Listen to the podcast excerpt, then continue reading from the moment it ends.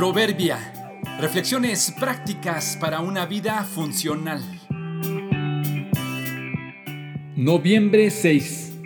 Sabores.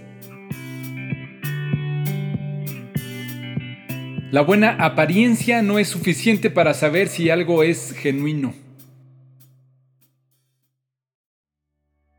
Los consumimos todos los días y a pesar de que lo hemos leído y sabemos de ello, lo pasamos por alto.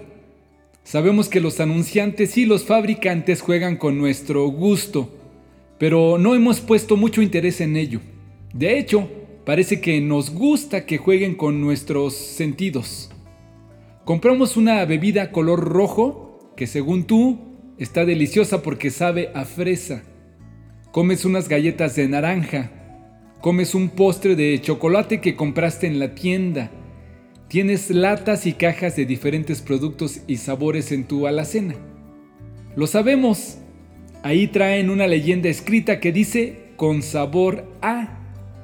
Sabor a significa que no es natural, sino que es un producto químico que simula el sabor de lo que se promueve. Un químico con sabor a combinado con un color como el natural, engañan a nuestra vista y paladar, al punto de tomarlo o comerlo y hacernos creer que es real. Y si te detienes a analizar los componentes de lo que te gusta, te darás cuenta que ahí lo dice con letras claras, producto con sabor a, que no es lo mismo a producto de. Eso de los sabores artificiales está por todos lados, no solo en lo que comemos o bebemos. Se ve como una buena escuela, sí, pero no tiene registro ni permiso del gobierno. Se oye como un buen consejo, sí, pero no tiene un buen fundamento. Se siente como amistad, sí, pero es solo por conveniencia. Tiene todas las características de una iglesia, hasta se lee la Biblia, Sí, pero Cristo no es el fundamento. Suena como un buen negocio, sí, pero no es honesto. Parece que te ama, pero te impone sus condiciones. Tontamente pensamos que si sabe a manzana es de manzana, si huele a naranja es de naranja. Se siente como chocolate, es chocolate. Tiene apariencia de piedad, entonces es piadoso.